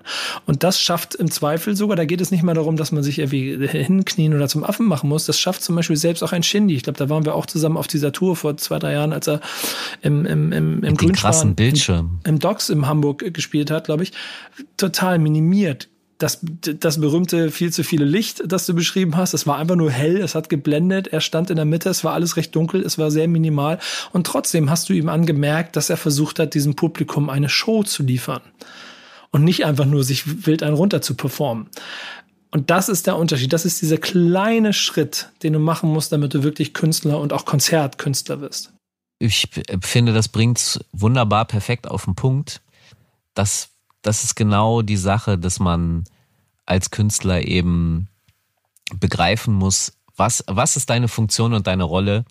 Und wenn die dir nicht passt, dann ist ja okay, aber dann mach's doch nicht. So, ja, dann sei dir, ist sei halt- dir bewusst, sei dir bewusst, dass du kein großer Künstler bist. Ja, zum Beispiel. Oder also, boah, das ist jetzt, ne, das ist schon schön nochmal in die Fresse geboxt, aber ähm, man kann ja, Schuster, bleib bei deinen Leisten.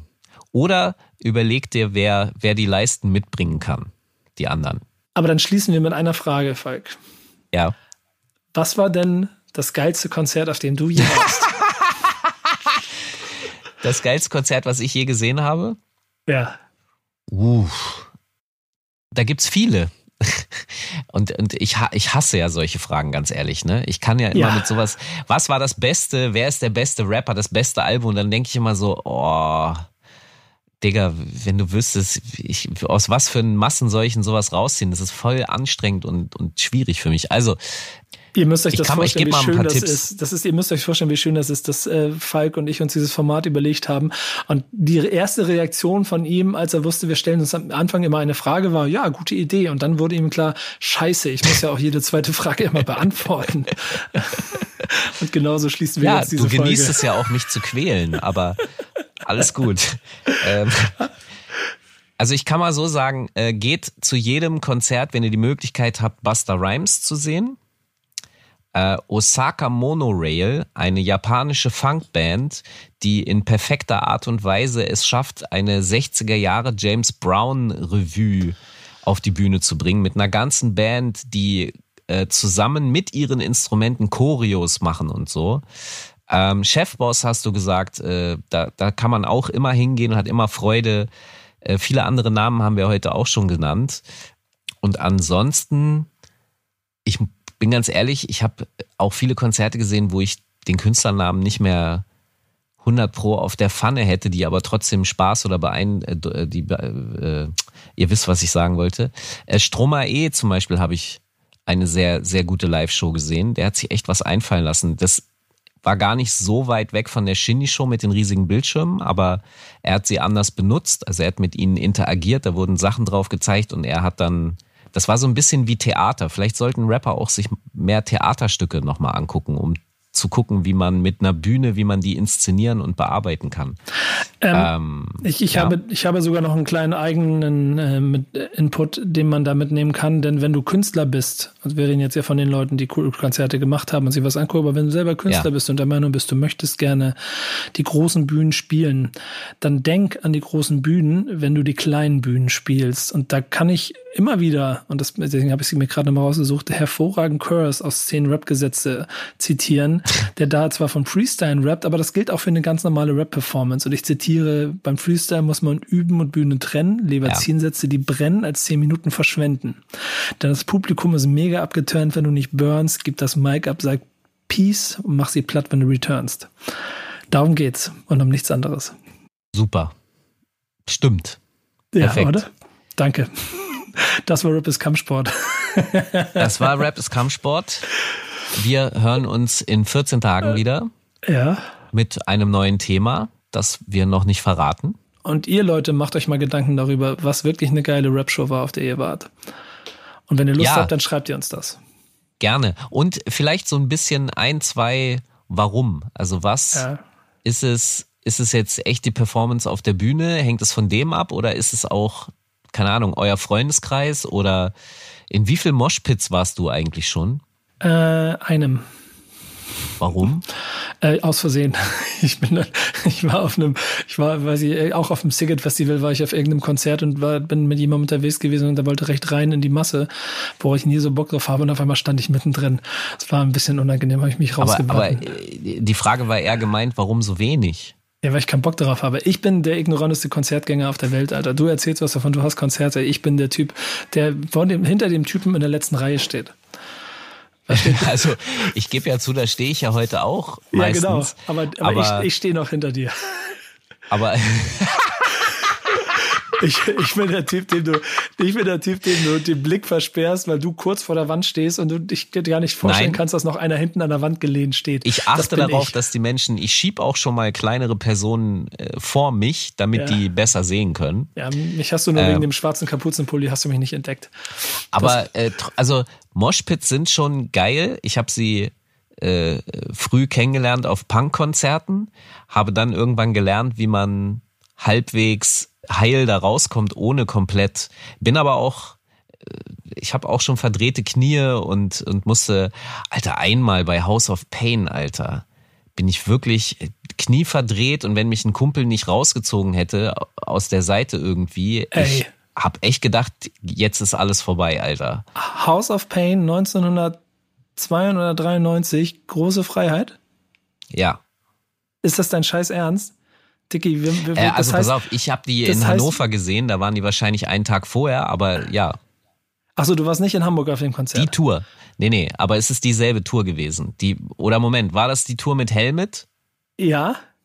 Nee, warte mal, Ja, weiß das ist dieselbe Tour. Ja, ja, auf Zum Judgment Night Sampler. Ich stelle mir nur gerade vor, wenn dass das der Moment gewesen wäre, aller äh, Butterfly-Effekt oder was auch immer, in dem wir beide in dem gleichen, dann war ich nämlich doch schon mal in einem Moshpit, äh, in dem gleichen Moshpit oder in der gleichen Crowd gestanden hätten. Weil es nämlich übrigens das einzige Konzert in meinem Leben, wo ich einen Künstler auf Händen getragen habe. Das ist das einzige Mal in meinem Leben. Wen denn jetzt dann? Everlast oder was? Ja, genau. Ever, Everlast auf Händen durchs Publikum mitgetragen. So das einzige Mal in meinem verdammten Leben mit 15 Jahren. Und danach habe ich gemerkt, nee, ist mir zu anstrengend. Scheiß drauf, ich gehe in Okay, die letzte pass auf, Reihe. jetzt müssen wir noch so ein paar geile Momente rausballern. Einer meiner Lieblingssequenzen war, wo jemand, das, keine Ahnung, das war auch, ich war früher viel auf Hardcore- und Punk-Konzerten, weil es einfach keine Rap-Konzerte gab und man musste ja irgendwo hingehen. Und ähm, eine meiner Lieblingskonzerte war, glaube ich, Mucky Pub und jemand will Stage-diven und das Publikum so, ja, ja, mach. Und dann läuft er an, kommt und das Publikum macht so ein so ein Circle, als als wäre jetzt ein Breakdance-Wettbewerb angesagt und er ich habe so richtig gehört, wie der auf den Beton auf, es war so ein dumpfer Schlag, Alter. ja. Und also es hat, es tut mir natürlich auch leid, aber es war, ich musste so lachen. Das war so crazy. Also da frage ich mich im Übrigen, also wenn wir noch mal kurz zum, ein Moshpit ist ja noch mal was anderes als jetzt zum Beispiel ähm, bei House of Pain war das auch kein richtiger Moshpit, sondern es war eigentlich Jump. Ja, das, die Ja, spielten genau, den Song und alle sind gesprungen. Und ich meine, Fettes Brot hatte einen Sprungsong und das war das Thema auf Konzerten. Irgendwann wurde das abgelöst durch diesen Katzenwinkarm, ja, und es gab eben diese Phase, wo eigentlich gar, also dieser Moshpit-Drop und so, das ist ja auch erst gefühlt seit zehn Jahren so. Ich, es gab so eine Phase, wo man nicht mehr als rumstehen und Arm wackeln gemacht hat. Und ich habe mich gefragt, ab wann und warum ist eigentlich dieses Jump-Bedürfnis verloren gegangen? Äh, Hast du da irgendeine, irgendwann war das, war das uncool oder gab es einfach keine Songs mehr dafür? Oder, es gab keine Songs mehr dafür. aber so. warum hat das kein Künstler aufgegriffen? Ich verstehe das nicht. Dieses Jump-Ding war ein ganz eigenes Hip-Hop-Ding, behaupte ich jetzt mal. Ja, Weil Digga, Moshpit war ich- halt Rock und Ich, ich ertappe mich heute dabei, noch wenn ich auf irgendeiner Party vornehmlich irgendwo im Ausland bin, wo mich keine Leute kennen, Ja. ähm, äh, irgendwo in irgendwelchen Clubs und auch immer da wird House of Pain Jump irgendwann gespielt Ja. und ertappe ich mich immer noch dabei, dass ich wie ein Idiot rumhüpfe. toll. Ähm, das ist krass, so, ja, und du hast Aber, recht. aber warum? Ich verstehe, das ist so eine Sache, die habe ich nicht so verstanden. Hat das was damit zu tun, dass das Tempo zurückgegangen ist oder so? Aber irgendwann ist dieses. Jump-Element ist verloren gegangen. Ich habe zum Beispiel, ich habe zum Beispiel gerade ähm, für mich wieder Naughty by Nature entdeckt und höre sehr viel über ähm, äh, diese Hausgeräte bei uns im Haus von einem Produkt, das ich ja nicht erwähnen möchte. Ähm, höre sehr viel Na- Naughty by Nature Playlisten gerade durch und merke dabei, wie geil die Mucke zum Feiern und Tanzen und auch auf Konzert gewesen sein muss und so. Ich habe, glaube ich, nur einmal live gesehen. So, das ist schon, aber alles ein anderer Rhythmus. Und ich glaube deswegen, der, der Trap, der funktioniert halt nur auf der auf der 4 und dann geht's los und so. Das aber ist, ist ich, halt also ich glaube nicht, dass die Zeit des Trap vorbei ist, aber ich glaube, dass sie ergänzt werden wird, weil ähm, Jan Delay, ich, ich musste mich ein bisschen mit, mit den aktuelleren Entwicklungen aus London und so auseinandersetzen. Und da habe ich so ein bisschen den Eindruck, also tempomäßig werden wir jetzt äh, eventuell, ist eine These, aber werden wir jetzt verstärkt wahrscheinlich auf 100 BPM landen. Das ist ungefähr 10 BPM schneller als der 90er Jahre, der durchschnittliche 90er Jahre Rap. Es ist aber auch 10 bis 20 BPM langsamer als jetzt, wie man sich zu Trap bewegt. Das äh, und, und Jan Delay findet diese Sachen, die da in englischen Clubs gerade stattfindet, sehr spannend und möchte seine nächste äh, Jan Delay-Platte in, in diesen Stilistiken einordnen, also moderne Clubmusik. Und das ist so ein bisschen, also es ist von der Klangästhetik noch Trap, weil es 808 äh, und Synthesizer-Sounds hat, aber das Tempo ist jetzt ein anderes. Und dazu kommen dann eben ja auch andere Tänze dann wieder. Also da, da passiert gerade was. Die nächsten zehn Jahre werden wieder spannend und eventuell kommt ja dann auch irgendwo ein Jump.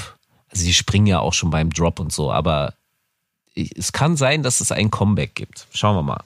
Ja, ganz spannend ganz spannend. Mal gucken, was da so, so passiert. Jetzt haben wir es doch noch lang gezogen mit dem ganzen Anekdotengeschissel, aber macht, macht nichts. Nee, ich, ich, hatte auch noch, ich hatte auch noch mehr Anekdoten, an die ich gerade nachgedacht habe. Ich auch. Aber die, aber die holen die wir vielleicht an anderer Stelle mal nach. Ja, so, dann wäre das jetzt zu lang. Ja, Mann. Habe ich noch eine zum Schluss? Cool. Ich hatte für vorhin noch eine. Ja? Ach ja, äh, die, die noch ein anderes Thema. Wir könnten mal eine Folge über Backstages machen. Denn ich war mal auf dem Cypress Hill Konzert uh. Anfang der 90er und ähm, mit einem äh, entfernten Kollegen und seiner Freundin und äh, seiner damaligen noch Freundin und äh, das Konzert hat da 35 Minuten gedauert mit extrem, das war die zweite Cypress Hill Tour, mit extrem gelangweilten äh, Performances. Und äh, auf einmal waren 20 Mädels weniger in den vorderen Reihen und die Freunde standen da alle alleine rum, inklusive meinem äh, Kollegen von damals und wir sind dann alleine nach Hause. Es war ein sehr trauriger Abend. Hm. Das erinnert mich das erinnert mich an dieses selbe House of Pain Konzert. Ich war da, ich sag mal, ich war da nicht alleine. Ich hatte eine Begleitung dabei und diese Begleitung hatte irgendwann plötzlich so einen Backstage-Pass in der Hand. Und ich so, wo hast du den denn her? Ja, da ist so ein Typ gekommen, hat mich auf Englisch angequatscht und hat mir den Backstage-Pass gegeben. Ich so, warum? Ich muss zugeben, ich war damals vielleicht noch etwas naiv. Und, und sie so, ja, hier nimm du den. Ich so, äh, das kann ich nicht machen, du hast den doch bekommen. Ja, aber mir ist das doch egal und mich interessiert das ja, ja nicht so sehr. Ja, ich muss da nicht hin. Und du bist so ein Fan von dieser Band und so, nimm den und geh doch Backstage. Und ich so in, in dieser vollkommenen idiotischen Naivität, ja, na klar, kein Problem. Und dann habe ich mir den so aufgeklebt und will so ins Backstage und ich komme nicht rein. Nee, du kommst hier nicht rein. Warum nicht? Ja, äh, du hast keinen Zugang. Ich so, ja, aber hier steht doch Access All Areas und so. Wieso? nee, nee. Und neben mir so eine hübsche Frau nach der anderen wurde da reingeschleust und ich so, aber wieso dürfen die denn rein? Die haben doch denselben Sticker wie ich. Also ihr merkt, ich hatte äh, gewisse Gehirnschranken, was sowas betraf, Motivationslagen. Ich bin da doch erst erwachsen geworden hinterher. Ja, das ist äh, in einem Wort zusammengefasst. Was war K1 für Bushido auf vielen Konzerten? Weißt du noch seinen Titel? Äh, nee. Ich glaube, er wurde tatsächlich Bitch-Beauftragter genannt und äh, äh, hat eben Backstage-Pässe, sehr unangenehm, hat dann Backstage-Pässe äh, verteilt. Äh, ja, und da, da sind sie dann eben nur nicht die einzigen und ich war der Trottel, der es nicht kapiert hat. Erst später. ja, okay. Ist auf jeden Fall, äh, oh Gott, oh Gott. Da, da, das Fass möchte ich nicht aufmachen, was ich da alles in meinem Nein, Leben erlebt habe. Schlimm. Machen wir zu, wir bleiben bei den Konzerten vor der Bühne und ja. äh, jetzt aber endgültig. Danke, dass ihr dabei gewesen wart. Ich hoffe, ihr habt genauso wie wir auch einen Trigger darauf gekriegt und freut euch darauf, wenn es irgendwann wieder soweit ist, dass wir Konzerte gucken dürfen. Denn das ja, müssen wir Mann. ja nochmal sagen, dass es im Moment nicht möglich ist und dass es auch gut so ist, dass es nicht möglich ist. Aber irgendwann wird wieder der Tag kommen, wo ihr auf Konzerten seid und wenn ihr dann in dieser Halle oder auf dieser Konzertveranstaltung in die hintersten Reihen geht, dann könnt ihr Falk und mich da sehen. Und genau. Könnt ihr, Nico könnt ihr steht erzählen, hinter mir und ich genau, Nico ja, steht genau. hinter mir und ich finde äh, äh, das Konzert ich als Konzerthasser freue mich auch wieder auf Konzerte, auf die guten. Genau. Auf die guten Gespräche mit den Mischern darüber, warum der Sound so scheiße ist. okay. Noch eine abschließende Story? Ja, komm, der Mischer ist ein Rocker und interessiert sich nur für Bier und der Freestyle ist ein Diss an die Fanta 4. Okay, jetzt pass auf, jetzt hast du noch, noch eine zweite getriggert. Äh, die zweite ist kurz und schnell. Ich äh, schubse den Rockmischer in einem Hamelner Jugendzentrum weg von der Konsole, um STF zu mischen und mehr Bass reinzudrehen. Und nach ungefähr fünf bis zehn Minuten geht alles aus.